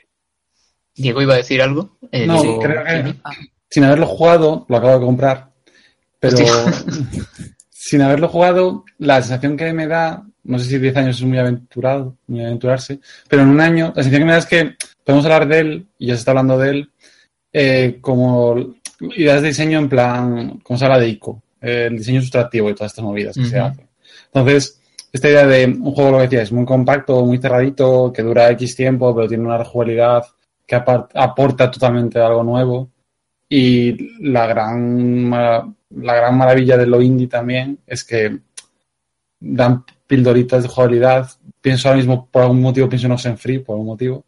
Pero son como jueguitos muy, mucho más pequeños que los triples A's, por muchos motivos son mucho más pequeños, pero mucho más cuidados en ese sentido y mucho más perfeccionados en cuanto a diseño y a, bueno, a todos los detallitos, porque saben que tienen solo tres horas para fliparte. Y tienen que fliparte tanto como Kratos en 30 horas. Sí. Entonces, quizá a lo mejor Minit también es un abanderado en el futuro de la gente que hace juegos en bits y, y en, no sé, motores mucho más pequeñitos. Pero, pero algo, algo por el estilo. Game Maker, que es así. No es lo más fácil, pero sí que es bastante asequible. Sí, y incluso Construct 2 y, bueno, ahora está Construct 3, pero es un poco... Pero bueno. Yo lo que iba a decir es que a lo mejor me duele que sea el típico juego que dentro de dos, tres años la gente no se acuerde porque no es algo que sea épico, no tiene ese momento épico. Que decir, lo valoras porque está muy bien hecho, pero a lo mejor se lo, nos lo quedamos, nos quedamos con él como solo ejemplo de algo muy bien diseñado, no como ese juego legendario. Es decir, que para mucho público desaparecerá y me duele. Sí, yo creo que también un poco, pero en realidad, joder, casi todos los indie les pasa eso. Sí, Ya, que se pero tenemos que seguir. Cosas como cual. Transistor, bueno, también Bastion, ¿vale? Es de los mismos. Pero son esos que siempre están ahí, pero otros se olvidan. Pero también por la época, o sea, Transistor ya no creo que no tanto, pero Bastion llegó con el auge. Bastion, Sí. Braid, Super. Meat Boy, claro, eh, Super Meat Boy, Gone Home, en plan, Gone Home, seguimos hablando de él. No sé cuánto tiempo pasará antes de que nos olvidemos del otro, ¿cómo se llama el nuevo? Ay. Tacoma. Tacoma. ¿eh? Eh, Pero es eso, o sea, Tacoma a mí me gustó mucho, no tanto como Home, pero me gustó muchísimo y me parece que tiene unas ideas de diseño y de, dise- y de diseño de niveles brutales. Pero creo que dentro de 10 años, si hablamos de Fulbright, hablaremos de Gone Home, no de Tacoma. Y me da un poco también de rabia. Pero porque Tacoma llega cuando ya el Walking Simulator es como un meme de 2014. Entonces no nos interesa tanto. No Sí. Yo, de hecho, en ese aspecto, precisamente es una cosa que me gusta comentar cuando hablo de, del año pasado en videojuegos. La, la diferencia de, de impacto que han tenido Bastion y Transistor comparado con Pyre. Tengo ahí Mismo esperando. estudio, muy parecido en cuanto a calidad. A mí me parece, de hecho, el- el mejor de los tres juegos que han hecho Supergiant. Y sin embargo, la repercusión que ha tenido es considerablemente menor. También Sí, por Es que Por- el año pasado, el, eso, el volumen de juegos que hay ahora, de, de juegos indie sobre todo, es hace que incluso para, como, como has dicho, un estudio súper consagrado como Super Giant, que aún así le ha ido bien con el Pyre, pero no ha pegado el mismo pelotazo, pues por lo que ha dicho Diego antes, porque Bastion salió en un momento en el que ver un juego como Bastion era inusual y ahora no lo es tanto. Y a mí también me parece Pyre, de hecho, el mejor de los tres, son una pasada. Pero eso salió en el mismo año que Edith Finch, eh, que Night in the Woods, que el Hellblade, que creo que salió al mismo tiempo más o menos que el Pyre, si no, me- no, un mes después creo. Y entonces, claro, hoy en día mm, casi cualquier juego sale y se, y se queda enterrado por el resto de lanzamientos, que es un poco lo sí. que le ha... Sí, Y si no son por lanzamientos grandes, es por el propio número de Steam que lleva duplicando la cantidad de juegos que tiene su plataforma anualmente. sí, o sea, exactamente. Sí. o sea, Que es un poco una- lo que le ha pasado a otro de los juegos que vamos a hablar hoy, que es el, el Where the Water Tastes Like Wine. Que no sé si llega ahora, porque entonces habré enlazado una barbaridad de bien con el tema de ahora. pues, pues no, en realidad. Mierda. Iba el Long Gone Days de que, que, se- que va a hablar de él, María. Te podías haber guardado ese, ese enlace para luego, tío. Joder, joder. Pero es que pegaba ahora, tío. No, no, no. Pues no, para luego. Venga, cerra- cerramos no. ya, cerramos ya nada. Mini. No, no, no, es que aquí hay una escaleta y siempre lo que lo, la Y quiere- no se respeta la escaleta. Escaleta no se respeta y es muy importante. Que no es que no la acabamos de inventar ni nada, sino... Madre mía, voy a recuperar, inamovible. voy a recuperar el edit que te hice en la cara de una portada del Trópico. y eso por qué. Esto hay que respetarla. La Constitución de 1978. bueno, María, por favor, pon, pon cordura aquí y háblanos del juego del que no- nos vienes a hablar. Gone Days es un juego que yo me enteré que existía hace unos dos años, que es cuando le sacaron en, en campaña de crowdfunding, ¿no? Y yo en cuando vi los gráficos que eran en plan rollo anime y que la jugabilidad me recordaba así un poquito... Es como una especie de mezcla entre Pokémon y Valkyria Chronicles. Y enseguida dije, ya está. Además era muy barato, me parece que eran 10 euros o algo así, 10 dólares la campaña y dije, ala, pa'lante. Y ya salió- salió en Kickstarter, ¿no? O- es el, el Early Access, que es el, el Ah, capítulo 1. Y la verdad es que el juego mola muchísimo, me ha sorprendido un montón porque yo me imaginaba pues mediocre quizás, más normalillo, pero en realidad las ideas están muy bien, la jugabilidad es muy satisfactoria. Eh, tienes dos tipos de jugabilidad. Una que es cuando eres francotirador, que es moverlo, mover la, la mirilla con las flechitas y disparar con el espacio. Entonces tienes los civiles por ahí, tú les tienes que disparar. O el combate por turnos, que es como un Pokémon, ¿no? Que tú eliges tus ataques y eliges a la zona a la que le puedes pegar del enemigo. Porque los distintos personajes tienen distintas estadísticas. Entonces el protagonista que es, es, es francotirador sin embargo, luego tienes un médico que el médico no le uses para hacer headshot porque no vale para nada. Tiene que disparar al cuerpo. Entonces eso está bastante bien. Bueno, es bastante guay. Luego tienes otra chica que... Creo, y lo que hace su habilidad es poner bombas y que hacen daño en área y hacen muy bien de daño. En el juego lo que tienes es moral, que la moral la consigues según las conversaciones que tengas. Es como que mezcla la, o sea, la- el combate con, digamos, de aventura gráfica que tiene el juego, que tiene misiones secundarias. En plan, hay una muy graciosa que es rescata a todos los perritos del pueblo y tú los rescatas a todos. Entonces, cuanto más moral tengas, en plan, si tienes la moral al tope, tus ataques hacen todos el doble de daño. El ataque que haces gasta moral. En vez de gastar mana, te gasta moral. Si te la gastas toda, los ataques hacen la mitad de daño. Entonces tienes que tener ese equilibrio entre hacer, habilidad o no, porque si te quedas sin mana, entre comillas, el juego te castiga un montón. Entonces tienes que procurar quedarte siempre con un poquito. Está muy guay, yo lo recomiendo mucho porque además son 15 euros, que tampoco es muy caro, y en teoría el juego va a durar unas 6 horas. Que no me gusta, no me gusta vender los juegos al peso, por lo que hemos dicho del mini, de pues peor, pero también entiendo que mm, el taladro es un poco mal para comprar juegos y tal. Pero está muy guay. El guion es bastante chulo. eh, va de.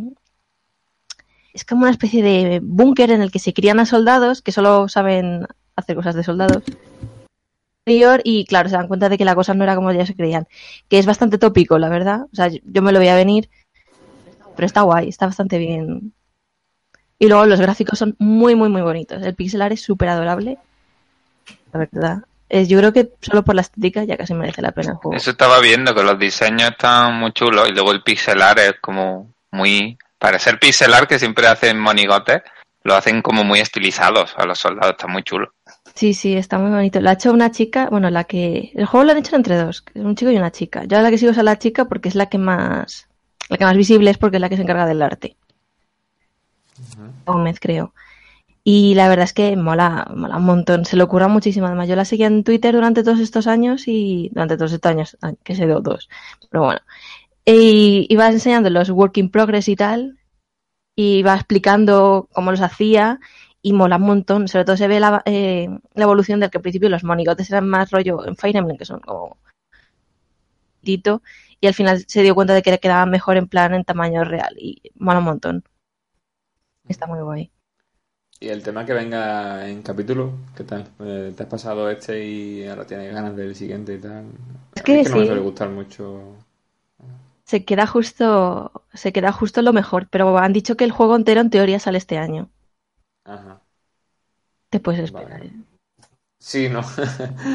que eh, al final me, cuando termino un episodio y como que luego llega el siguiente y me, me da un poco de pereza retomarlo porque ya no, no me acuerdo. No sé. Guay, porque es la típica introducción. Entonces, Luego puede pasar como con Hive Swap, eh, que es esta la novela de Homestuck, Homestuck, que va por capítulos y critiqué el primero y que cogía muy bien la esencia, pero ahora hay follón porque al parecer prácticamente todo el equipo se ha ido de la empresa. Entonces está en el aire. Y claro, entonces el que sea episódico fastidia un montón por si pasan estas cosas. Ya. Hombre, supongo que es una buena forma de asegurarte que vas a terminar el juego y los tiempos de producción, pues no todo el mundo se puede permitir terminar un juego completo para lanzarlo. Pero Pero cuando pasa fastidia mucho. hicieron un Kickstarter Sí, sí, que sí, lo sí. petó, porque obviamente hay mucho fan. Tardaron unos tres años con varios cambios de empresa y ahora que tienen un equipo, el equipo se ha ido o lo han echado. Pero bueno, Bueno. La verdad es que con este yo recuerdo que, la campaña de crowdfunding era muy, muy barata. En plan, no sé si eran 15.000 15.000 dólares o algo así. Muy poco dinero. Lo, lo recaudaron enseguida, pero digo, jolín, esto es muy poquito para, para vivir mucho tiempo. Sobre todo si el equipo son varias gente. Si es una persona, pues bueno, a lo mejor sí. Pero dos años no te da ni de coña. Por eso lo han sacado ahora, supongo. Y la- las ilustraciones que, que se ven, que son así más rollo anime y tal, ¿eso también las ha hecho ella o están implementadas en el juego? o- Son los retratos. Los retratos tienen un estilo anime y tienen caras. O sea, los personajes tienen distintas expresiones. Porque el monigote, pues, es muy pequeño y no da. Los monigotes lo que tienen son, en plan, bocadillos en los que a veces, pues, sonríen.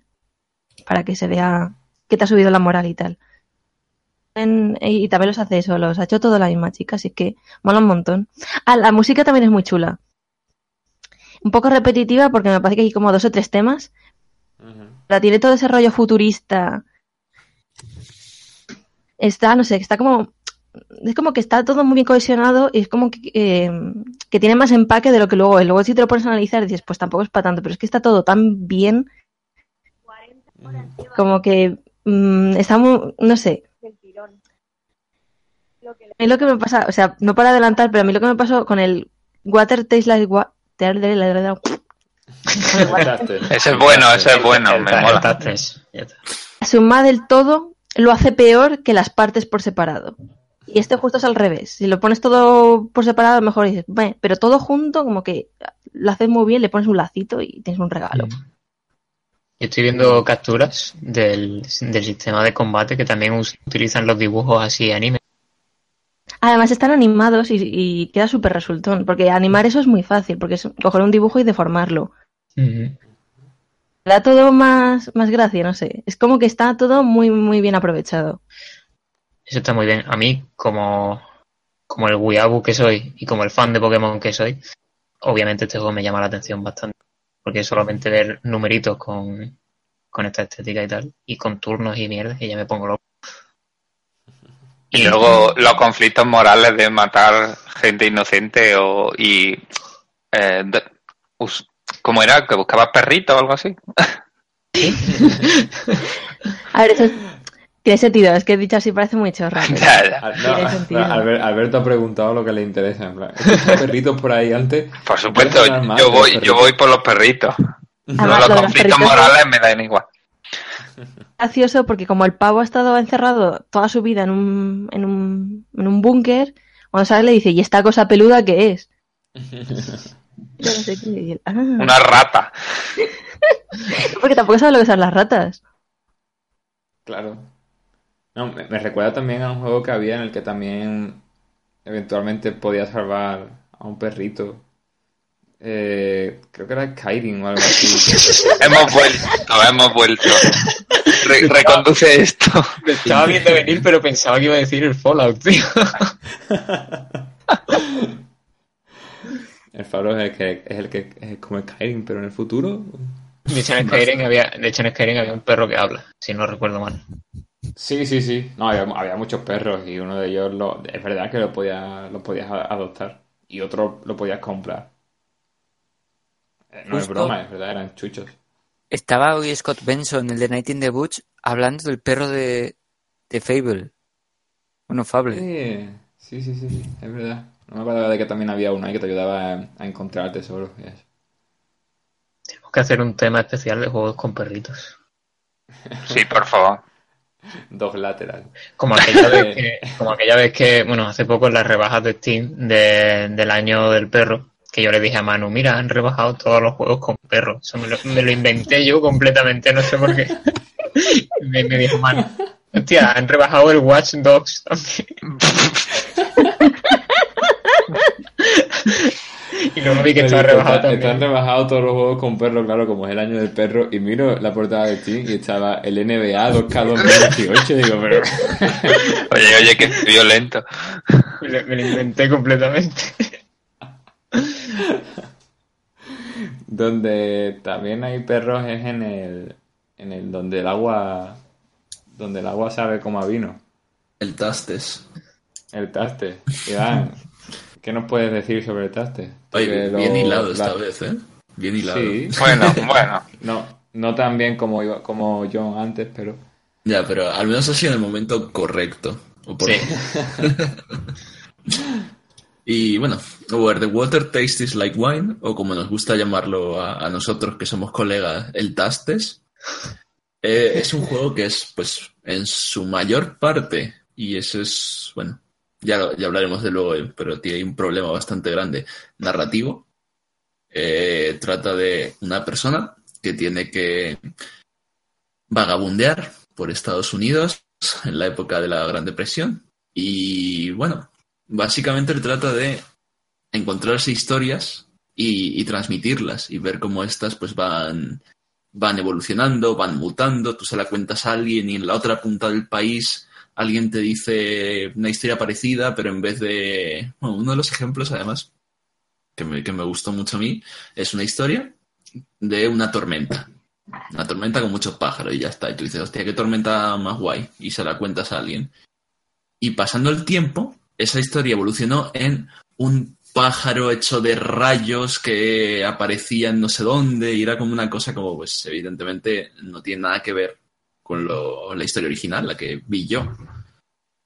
Y en ese aspecto lo que más me gustaba es que tú puedes coger a la gente y decirle, oye, esa historia no es así porque yo la vi y la gente te dice, ah, bueno, vale, pero es que a mí me gusta más mi versión de la historia. Y eso fue una de las cosas que más me gustó, el que precisamente pues, me parece algo muy real. Al final, pues, eh, en la época en la que estamos ahora, precisamente, una época con tanto tráfico público y no público de información, muchas veces la gente quiere quedarse con su, con su verdad, con, con su versión de las cosas, lo que más, lo que le gusta, lo que se ajusta. Y vaya, me pareció un comentario pues que está hecho con un tono muy, muy por lo bajo, pero muy efectivo. Y vaya, aparte de eso, pues tú no eres la única persona que está vagando por Estados Unidos, sino que sino que vas encontrándote con otras personas, otra gente que, que bueno, como eres el cuento el cuento a cuen- ah, cuenta cuentos, pues te dice, oye, eh, pues me gustaría oír una historia de esta manera o de esta otra. Hoy me apetece una historia triste, hoy una que acojone un poco. Y a partir de ahí es cuando vas tú construyendo unas relaciones con estos personajes, porque tú les cuentas algo que es lo que ellos buscan y ellos te cuentan a ti cosas de, de su vida, cosas de su pasado, de quiénes son, de dónde vienen, qué es lo que quieren, a dónde van, etcétera. Eh, cabe destacar que estas, estas partes eh, es además el mayor aliciente del juego porque tienen muchos escritores invitados de bastante renombre. Eh, por ejemplo, está Leigh Alexander y, y bueno, la verdad es que es la amiga del juego y una parte pues muy, muy, muy, muy buena. Pero el gran problema que Aquí tiene... viene, pero. Sí, sí, el, el pero además es un pero muy, muy grande y a mí me duele en el alma que exista ese pero. Y... Bueno, antes, antes de que lo diga, eh, de aquí, ¿quién lo ha jugado? Sé que María lo jugó. Sí, María. No sé si Diego Yo, también sí, sí, viste la lo ha crítica. probado, ¿no? Sí, le hice la crítica a nivel oculto. Ah, guay. Pues vosotros tres lo habéis jugado. Iván, suéltalo, a ver qué. El problema es que tiene un montón de, de sistemas que están ahí, yo no sé muy bien por qué. No sé qué es lo que hacen, no sé qué propósito tienen. Me da, me da la sensación de que hicieron un juego y, no tenían la suficiente confianza en el concepto este tan, tan personal y único que es el de las historias, etcétera. Y dijeron, joe, es que tiene que haber algo más aquí, vamos a, a ir llenándolo con cosas en plan el tema de, de la comida, el tema del dinero, el tema de todo eso, pues no sé, está el minijuego este, entre comillas, de, de ir silbando, que bueno, eh, sirve para que andes un poco más rápido, porque al final pues tienes que andar un montón para llegar de un sitio a otro, y, y no sé, es que no sé qué propósito a nivel de diseño tienen, pero a mí desde luego no me estaba dando nada. Me parecía que sobraba y cada vez que tenía que interactuar con esa cara del juego me daba una pereza increíble, porque yo ahí había venido a contar historias y a leer sobre personajes interesantes, nada más. Eh, joder, yo es que recuerdo que María estaba con las críticas y de repente un día dijo que, que no, que le aburría. Y me, me, me, jodió que, que fuera un juego tan... en no sé, no sé, no lo he jugado. Pero, joder, si, si es aburrido de verdad, me- lo que tú dijiste antes, Iván, que te dolió en el alma un poco, ¿no? Porque había grandes expectativas con él también. Sí, pero grandísimas. Además es un juego como que, no sé, en su estilo visual incluso, o sea, destila personalidad por todas partes. Y luego cuando lo tienes en tus manos te da la sensación eso de que, de que no había confianza detrás de, de todo eso que lo destacaba muy por encima de muchísimos otros juegos y que decidieron que había que meter cosas dentro porque si no la gente pues no, no le iba a parecer suficiente, supongo. ¿Te pareció a ti eso también, María? ¿Qué fue lo que exactamente te aburrió? Pues es que estás mucho rato andando y es como... puf. A ver, mm, no sé, es que, Jolín, la- es que estaba en plan, me siento que estoy perdiendo el tiempo, podría estar haciendo otra cosa ahora mismo, podría estar haciendo un bizcocho o jugando a otra cosa, o yo qué sé, dándome un baño relajante en vez de hacer esto, de que le juegues. Era la sensación que me daba a mí. Es como... Mm, la música es una pasada, el arte es una pasada, las historias están muy bien escritas, pero como que luego todo eso a juntarlo te sale una chufa. No sé cómo no han tirado por algo más. Yo lo que hubiera hecho eh, es, en plan, haces el mapa. De hecho, hubiera quitado el 3D porque el 3D me parece que está fatal aprovechado. He visto concept art y el concept art era muy chulo, pero luego la ejecución pochita. Yo lo hubiera dejado todo en 2D, te ahorras un montonazo de trabajo de 3D Como la escena esta de. Ay, ¿cómo se llama este? Ay, ¿cómo se llama este? El de. Ay, ¿cómo se llama? El juego A este ver. que está inspirado en Twin Peaks, que le gusta mucho a Violeta. Ah, Ay. Kentucky. Eh, Es Kentucky. Kentucky ¿no? El Kentucky Chicken, no. Kentucky Road Zero, cuando te vas moviendo por el mapa, las Ay, antes del no mapa, lo de la aventura de texto de Twin Peaks. ¡Hostia! no te preocupes, se lo puse a Carlos por, por mensaje privado. Le puse la- una captura de tu mensaje, además. Todo mal, todo fatal. Continúa, por favor, María. Si hubiera hecho así, ¿no? En plan, te ahorras un montón de curro. Mecánica de silbar, que resulta que, claro, yo mm, puse el juego y le, lo empecé a jugar con teclado y ratón. Y resulta que con el teclado y ratón no se puede jugar, hay que jugarlo con mando. Y el juego tampoco te dice, juega a lo mejor con mando, chacho. Como, yo que sé, como el Super Meat Boy, que te lo dice. Mm. Y como que me da mucha pena porque está desaprovechadísimo. Ha sido muy, muy bueno. Y quizás también el precio un poco alto. Si luego la gente estaba empezando a decir que era aburrido y tal, no sé, me da mucha pena que haya salido mal porque las ganas desde que me enteré de que existía. Y luego es como. Sí, pero no.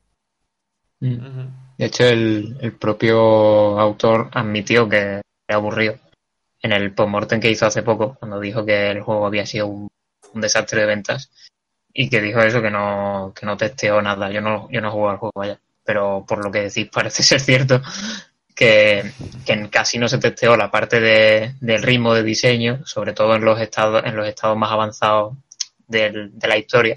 Porque tú sabes que cuando estás haciendo un juego y tienes que testearlo mil veces y el juego dura 10 horas, eso quiere decir que tienes que jugarlo de principio a fin una y otra vez para encontrar fallos y no tenían tiempo ni recursos para eso, por lo visto. Y que al final les quedó un juego eso con un ritmo súper lento y, eh, y aburrido. Y que es lo que más, lo que veo que, que más le estáis echando cara. Y lo que me ha quitado las ganas de jugarlo, vaya, porque también le tenía ganas. Eh, Sí, Y Diego, bueno, tú que no sí le iba a dar la palabra ahora. De hecho, eh, yo descubrí en el postmortem que debía jugarlo con mando, el juego.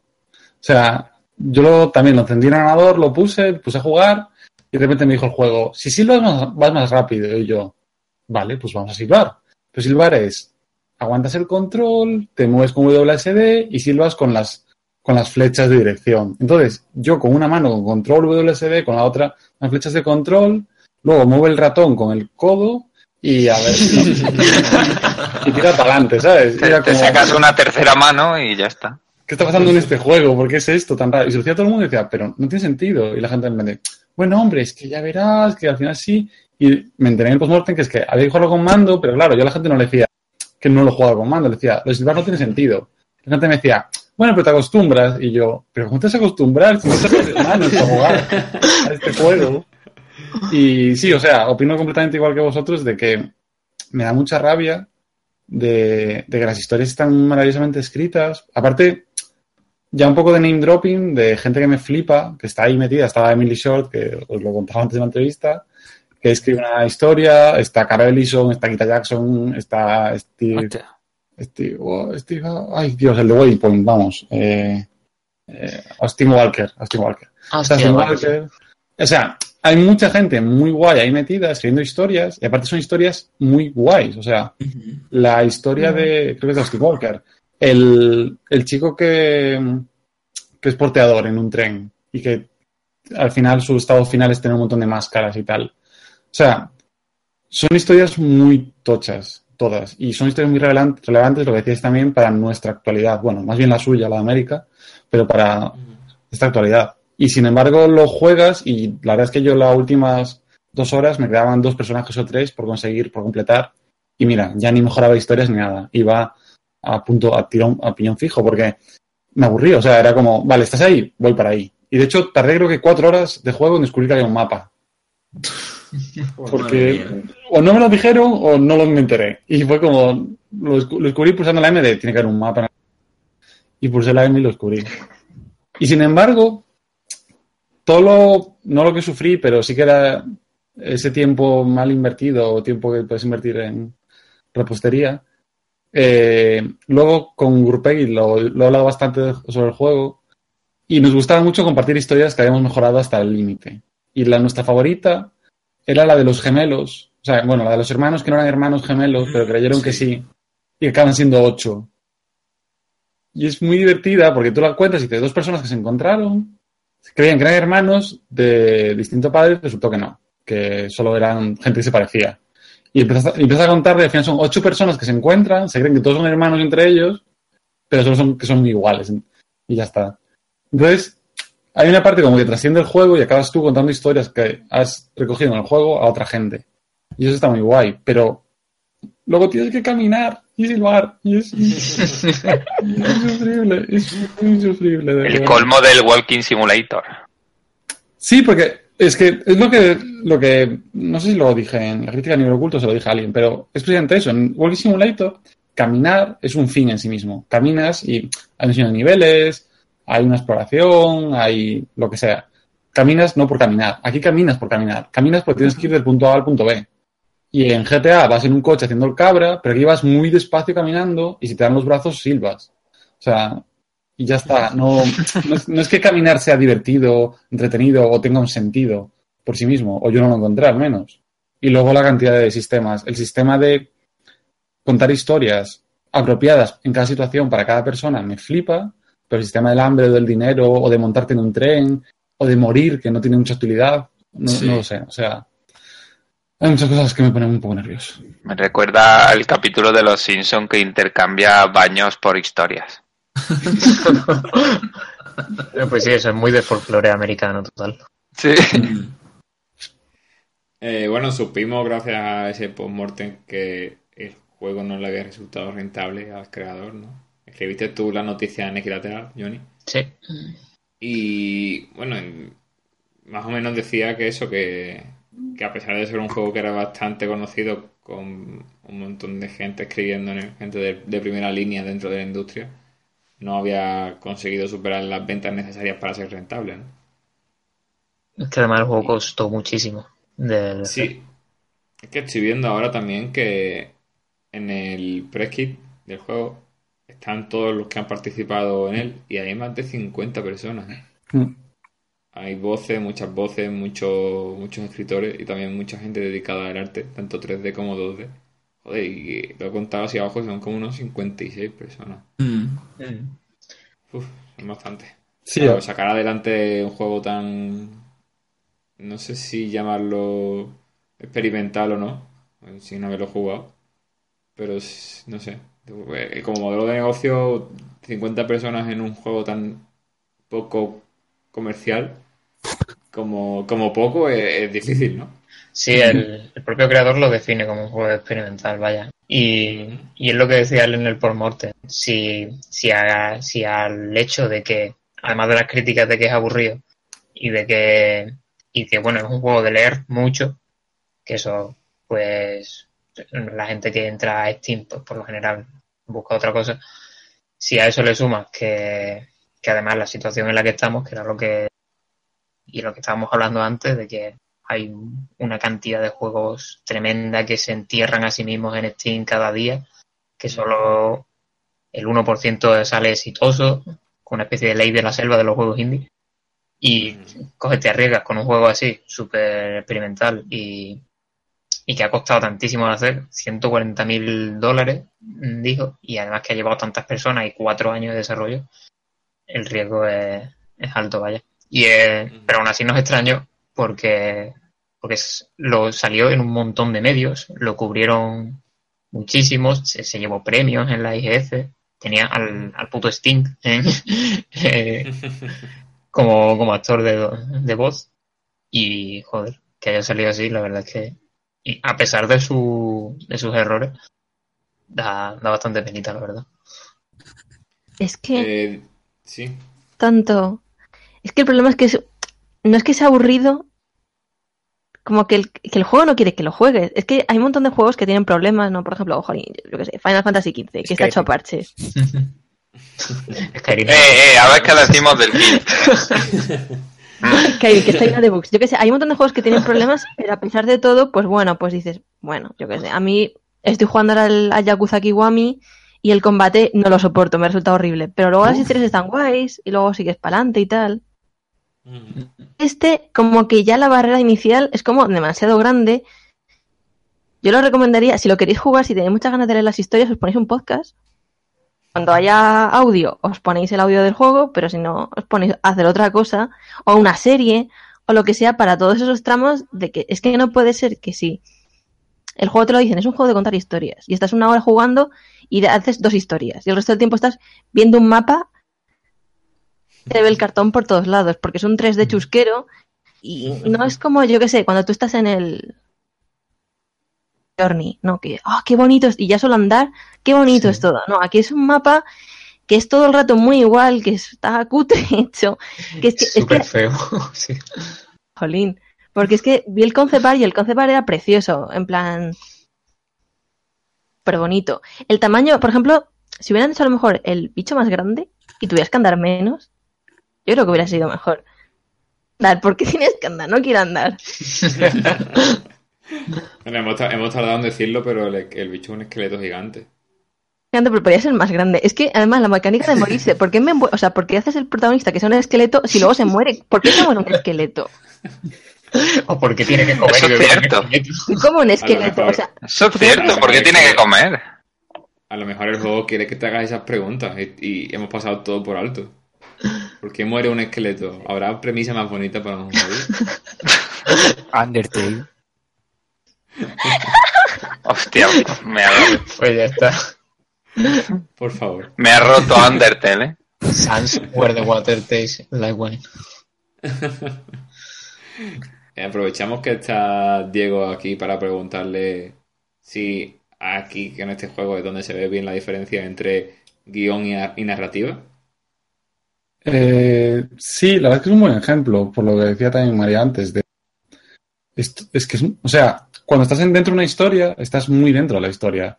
Pues te están contando desgracias, vivencias. Hay una, hay una historia súper bonita, porque es súper trágica, ¿eh? y todo lo que es trágico es bonito, y todo lo bonito es trágico, eh, de un escritor, eh, de un escritor gay, y, y, lo duro que es escribir, y que no vale la pena que escribas. Uno es poeta, y te dice que lo, dejes. Entonces, cuando estás en, yo sinceramente estaba muy metido ahí, y me sentía muy bien. Y entonces la historia se acaba, y vuelves a ser desde feo, con todas las casas. Las casas son, las casas son tal cual las casitas del Monopoly. Qué horrible. Pero en gris, además, ni siquiera son rojas ni verdes. ¿Sabes? Y los, los, coches, hay una mecánica de hacer autostop, pero los coches solo van en una dirección, nunca van en otra. Con lo cual es muy raro porque, no sé. Entonces es muy feo y te lo rompe. Y sí que es cierto ese rollo de hay un grupo de escritores que han hecho un, cur- un curro de la leche escribiendo y les ha salido una maravilla. Y si puede, si, ojalá sacásemos los audios en podcast y los los pusiéramos poner entramos en el coche nosotros para escuchar sus historias, las historias que cuentan, las historias que cuenta el mundo repartidas y tal. Pero es que no había nadie, porque este tío también habla mucho. El postmortem a mí me gustó mucho, principalmente porque me validaba mi propia crítica, lo cual me valía para el ego, que siempre estoy buscando motivos para hincharlo. Y, y porque él era muy consciente de todas sus limitaciones. Y aun siendo consciente de todas sus limitaciones, siguió adelante. Y sus limitaciones era que el tío no era como tal un diseñador de niveles, ni un diseñador muy grande. Tampoco era un diseñador de narrativa, por lo tanto, ni un diseñador de sistemas.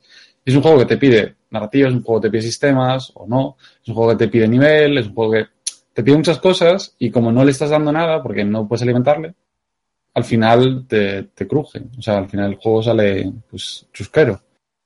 Y, sí, o sea, yo ese juego lo hubiese, toda la parte de caminar y toda la parte del 3D la mataba. O sea, el sistema central de recopilar historias y luego repartirlas como te lo están pidiendo la gente, lo dejaba como core del juego y hacía, no, sabe- no sé lo que tampoco, tampoco diseñador, pero no sabía qué hacerlo. Pero, o sea, Reigns es muchísimo mejor en la última versión con, tiene un poquito más de diseño con objetos y tal, respecto a ese sentido. O sea, a lo mejor algo más Reigns o, o un Lost Phone o yo qué sé, tiene mucha más carga y mucho más peso porque no te está arrebatando el estar metido dentro de la historia de repente cuando, cuando acaba. Entonces sí, o sea, es un, es un buen ejemplo de cómo hacerlo bien en una parte y cómo hacerlo terriblemente mal en la otra. Pues no sé si queréis añadir algo más. Yo, yo me quedo con esa pena. Sí. En el juego las historias están eh, clasificadas según cosas del tarot. Mm. Ajá. Eh, pues voy a aprender tarot. Hombre, después de yo-yo y esto, ya, y de persona. Bueno, ya está, pues voy a aprender a leer el tarot. Y esa es la historia de cómo no me jugué a The Water Tastes Like Wine. Ay, qué mal pronunciado está. Pero aprendí a leer tarot. Así que un día os En, en el, en el, eh, el Race 2, Leigh, en vez de meter una línea de tiempo, mete un círculo de tarot también. Sí, es verdad, es verdad. Y yo no me enteraba nunca de dónde estaba. Sí, En- lo hace un poco lo de los signos difícil. Sí, lo complica un poquito. A, a mí me gustó que le, met- que le metieran eso. Es un giro bastante guay. Yo no pude acabarlo por un bug. Ah, sí. Uno de los objetos finales, la cápsula en el tiempo, nunca me apareció tras muchos ciclos. Pero bueno. Otro- Eh, otro bueno, juego- hacer otro final, ¿no? Sí, claro, pero el final bueno Mm. no pude. Sí, sí, sí, sí. Otro juego que me acabo de acordar que también tiene tarot es el Nier. Tiene Yoko Tarot. Sí- siguiente tema, por favor. Ay, Jesús. Ay. Estaba pensando, pero es que en Skyrim no hay tarot y me estoy frustrando mucho. No puede tenerlo todo Skyrim. Déjalo. que no. Pero en Skyrim está todo. No, no, no. Dios. Venga, por favor. Algún mod habrá, seguro que Sí, sí, algún mod seguro, lo voy a buscar ahora mismo. Que, si- que si no tiene un mod de tarot para Skyrim, ahora mismo Todd Hogwarts te lo saca, ¿eh? Te lo anuncian en E3 ahí. eh. principal novedad del... La principal novedad de Bethesda, en el el. Skyrim, en el Skyrim subías de nivel mirando los astros. A lo mejor el tarot que tienen no es el mismo que nosotros, pero Bueno, Sí, sí, sí, sí, sí. Algo, algo tenía que, que haber. Mm, bueno, tú, Johnny, te toca, te toca tu, tu juego ahora. me toca. Ese, Eh, eh, ¿Tiene tarot ese o no? Eh, no, que yo sepa. el juego del que voy a hablar se llama Dead in Vinland, que es la secuela espiritual de Dead in Bermuda, que es un juego que salió hace unos 3 o 4 años, si no me equivoco, y que era un juego de supervivencia en una isla tropical desierta, que estaba ambientado en la época contemporánea y que, bueno, pues tenía... Los personajes eran gente que se iba de vacaciones y que se estrellaban ahí y tal. Y aquí han cogido el mismo sistema de, de gestión y supervivencia que tenían en aquel juego y lo han trasladado a una ambientación así nórdica, eh, medio vikinga, porque este mes por lo visto es lo que se lleva, con otro juego que no sé si habéis oído hablar de él, que- salió para No. Play 4. Creo que salen calvos también. y, y eso, esta vez eh, lo- el cambio sobre todo en la ambientación, pero el eh, y bueno, y también algunos tweaks en las mecánicas y eso, pero sigue siendo eso, un juego de, de gestión y supervivencia en el que empiezas, controlas a una familia que es un naufraga en una isla desierta y tiene que empezar pues ahí a, a sobrevivir, a, a gestionarse sus movidas y a intentar, pues eso, salir adelante y al, al tiempo que desentraña los misterios de, de la isla. Es un juego de numeritos, que a mí los juegos de numeritos me gustan mucho. O sea, tú de entrada lo ves y, y si no fuera porque hay un tutorial bastante bueno, abruma bastante, porque ves que tiene un montón de atributos, de porcentajes, de barritas, de mierdas, que yo la primera vez que lo vi me mareé bastante pero me sorprendió lo amigable que es el, el tutorial, la verdad. De hecho, el juego te dice al principio, oye, mm, no te saltes el tutorial, por lo que más quieras. Porque sí, porque si no, no lo vas a poder jugar. Y, y no solo es amigable en ese sentido, sino que también es asequible en una dificultad normal cuando empiezas a jugar. Porque es un juego de estos en los que tienes varios personajes y cada personaje tiene una serie de medidores de, de hambre, de enfermedades, de cansancio y tal que los van puteando. Rollo This War of Mine. Pero el caso de This War of Mine, que a mí es un juego que me gusta muchísimo, eh, es que ya desde el principio era jodidísimo. Porque, bueno, los cinco primeros minutos igual te ibas haciendo con el tema y tal y eran asequibles, pero después de eso ya empezaba la cosa a hacerse casi imposible. Y, y en ese juego tiene sentido, vaya, porque bueno, trata de mostrar lo mal que se pasa en esa situación, trata de, de hacerte ver, no quiere hacerte sentir poderoso, quiere hacerte sentir en, en necesidad de muchas cosas que no puede tener, etcétera.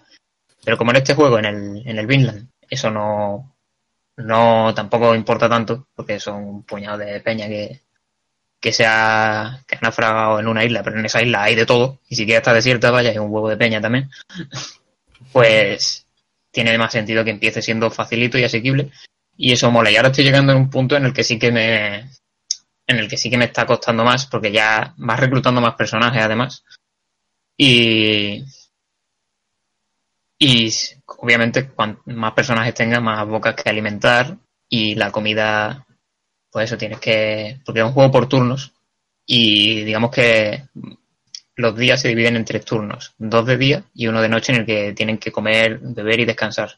En los dos de día es cuando los pones a, que la- el gameplay del juego básicamente es mirar menús y en función de los menús coger a los personajes, arrastrarlos a, a una acción que quieras que desempeñen en ese turno y darle a pasar turno.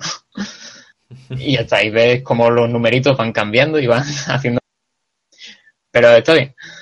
A, mí me gustan esas mierdas. El- la principal preocupación que tenía era que pasara como, como suele pasar en estos juegos, que es que lo- los personajes son más, más herramientas que otra cosa. Realmente que, que lo que lo mantienes vivos pues porque te dan cosas. Porque pasó con un juego que, que se llama Impact Winter. Que, que, que te lo vendían como un drama psicológico de varias personas que deben sobrevivir en un apocalipsis y las fricciones que surgen entre ellos, pero qué va. Los personajes estaban ahí para mandarte quest y craftearte cosas. Aquí lo- los personajes no, no te mandan quest, vaya, porque digamos que tú los controlas a todos.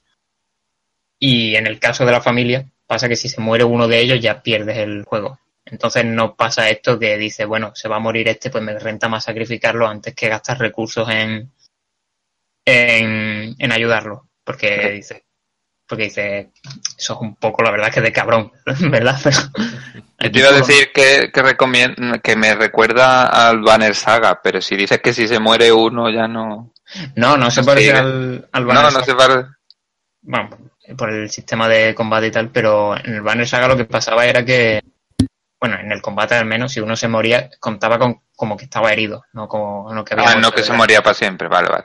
Claro, se muere para siempre luego en, en las escenas en las que tienes que tomar decisiones y tal. Aquí Claro. se mueren si alguno de los medidores que tienen llega a 100. Que esto es una cosa que a mí me hace mucha gracia porque en un principio están bien pensados porque cada cosa que haces afecta a los medidores y entonces si, yo qué sé, si explorando te encuentras a una familia muerta, pues el, tu personaje le aumenta el medidor de depresión. Que tampoco es que esto trate la depresión de una forma super guay como Celeste, pero también es verdad que no, no está, no está el horno para bollos, vaya, no, se le puede pedir juego. Y es, es un numerito, pero está influenciado por cosas que tienen sentido, por lo menos. Y pues el hambre aumenta cuando no comes, el cansancio cuando lo pones a trabajar sin descanso, etcétera. Pero no se interrelacionan entre ellos. Y, y es especialmente acusa- acuciante con el tema de la depresión. Tú puedes tener a un personaje que, por cierto, para curar la depresión lo tienes que, que sentar en un turno a la taberna a beber cerveza. Vaya hombre, la respuesta estaba ahí. y, y eso. Y claro, tú puedes tener un personaje que se está muriendo de hambre, se está muriendo de sed, tiene los huesos rotos, está súper enfermo, tiene tres enfermedades, pero lo has puesto una tarde en la taberna y está súper feliz. Estoy aquí en la, en la isla tropical pasándolo guay. Y eso, tampoco es que la depresión se muestre luego, porque tiene un componente, o sea, en la, en la noche los personajes empiezan a hablar entre sí y aunque está bien escrito, tampoco es un, un prodigio, vaya, no, no te va a volar la cabeza. Pero el medidor de depresión, por ejemplo, pues no influye tampoco en las actitudes que luego toman los personajes entre ellos ni nada. Y de hecho hay un hay un medidor de relaciones entre ellos. Que tú no decides mucho porque ellos empiezan, empiezan a hablar entre ellos, empiezan a insultarse, empiezan a decirse cosas, y ves como el medidor va bajando y va subiendo y tú no puedes hacer nada. Pero bueno, por suerte tampoco influye mucho en eso, al menos hasta donde yo sé. Y, y tal. Por lo demás, bueno, también es un juego que tiene sistema de combate que está se parece muchísimo al del Darkest Dungeon. De hecho, las animaciones de los ataques son clavados. y, y está bien también, es muy, muy táctico, por turno, es todo por turno, vaya, todo con mucho número, con muchas probabilidades. Y, y yo qué sé, eh, está bien porque engancha, porque te centras en, en yo qué sé, en, en intentar mejorar el campamento, en, en lo típico, ¿no? Que estás jugando y dices, porque el juego se, se estructura por días, y dices, venga, un día más. O juegas ese día y dices, bueno, venga, un día más, que me queda construir esta cosa. Bueno, venga, otro día más. Y la verdad es que así engancha, está bien. Es eso, no es ninguna maravilla, no hace nada mmm, que tú digas que te vuele la cabeza.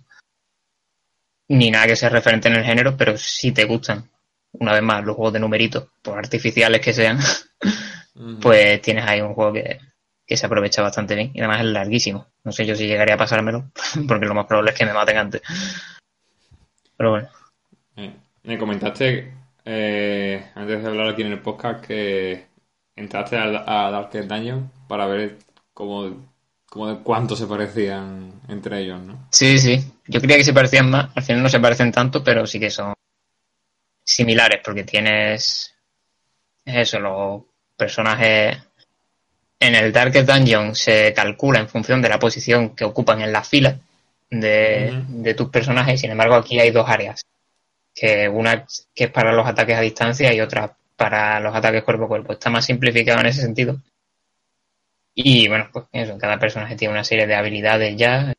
Tienen un medidor de precisión, un medidor de, de crítico, de, de, daño probable. Vas equipando cosas, subiendo los atributos y tal. Uh -huh. Y eso. Y bueno, visualmente está bien, la verdad. Eh, está por, por, seguir aquí con el análisis hobby consola, por apartado. Porque la verdad es que no me lo he preparado nada. Pero sí, los dibujos están chulos. Tiene un buen diseño de sonido y la diversión sí, sí, supera la media, ¿no? ¿Y la duración? bueno, ya he dicho antes que es bastante largo. De hecho, hay como una trama, más o menos, eh, en la que cuando llegas hay un, un notas que te desafía a un combate. Sí, y... los análisis tienen notas.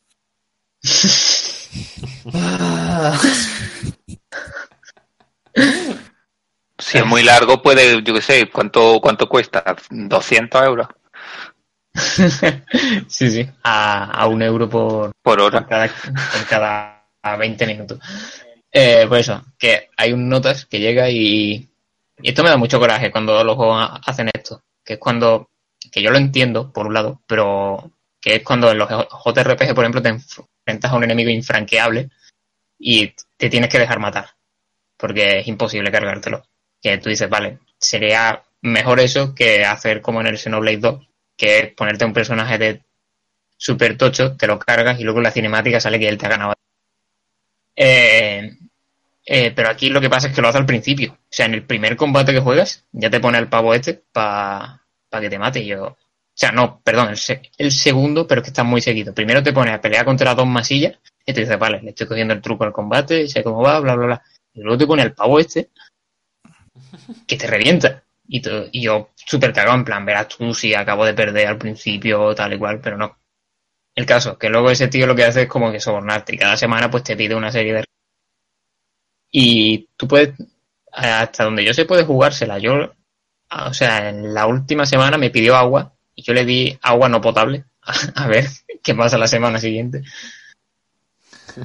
Me va a tener en vilo hasta el siguiente post. Claro.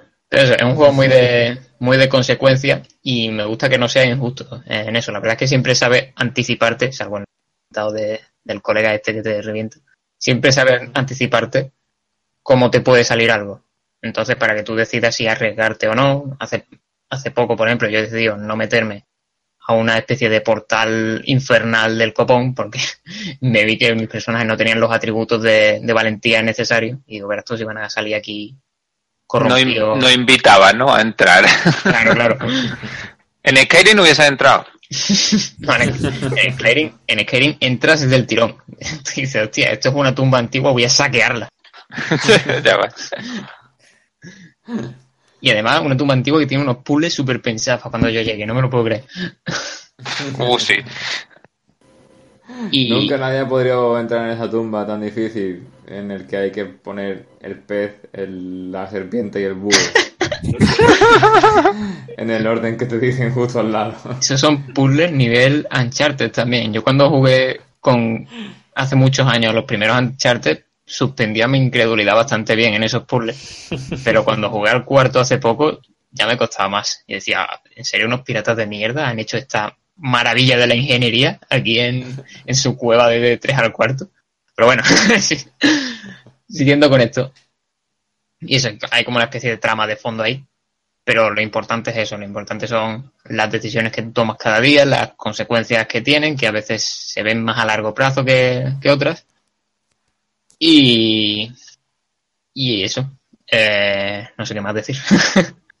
Supongo que ya he hablado bastante para ser un juego que no le importa a nadie. A mí me, a mí me está gustando. Buena, buena definición. Eh, nada, si no tienen más que decir, pues lo cerramos ya ahí. Y como ese era el último juego que teníamos en la escaleta de hoy, en el guion, pues cerramos también el podcast, el programa, no sé qué número es, pero bueno. Bien, bien, bien. Se ha notado Y- una cosa, se ha notado que, que llevamos tiempo sin grabar porque hemos, hemos gastado todos los chistes de Skyrim que teníamos hoy. que necesitábamos desahogarnos. No, no hay más. Lo que pasa es que no, no hay que agotar al público. Esa es otra, que, que también que encima todavía tenemos más. Claro, Deberíamos abrir un Patreon y hacer una, una prórroga como los de Nate, exclusiva solo para los de Patreon, solo con chistes de Skyrim. yo lo que iba a decir es que creo que ha habido menos chistes que versiones del juego. Espérate que, que ya mismo es L3, que habrá una nueva versión. Es verdad. Eh, para Android o algo. Eh, vamos a, a cortar ya porque está aquí Diego que se estará cagando en nosotros por, por No, no. quitarle tanto tiempo. Y, y ya es hora de dormir o algo de eso. O jugar al Fortnite o lo, lo que, cual- lo que sea que hagáis a estas horas. Impulsando los indies. Eh, Diego, muchas gracias otra vez por, por estar aquí como invitado. Un placer, muchas gracias por invitarme. Y de nuevo suerte con el, con el doctoreo de los Twain. Muchas gracias. Eh, chicos, eh, muchas gracias también a vosotros por estar en el podcast aquí lateral. Y a todos los que nos hayáis escuchado, pues mm, gracias por hacerlo y nos vemos en el siguiente podcast. Hasta luego. Adiós. Hasta luego. Adiós. Adiós.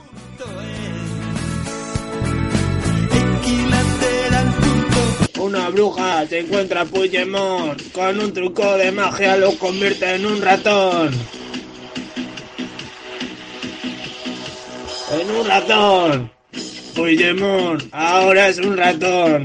Tiene colmillos y un sombrero pequeñito que le sirve para su cabeza de roedor. Puigdemont ahora es un ratón.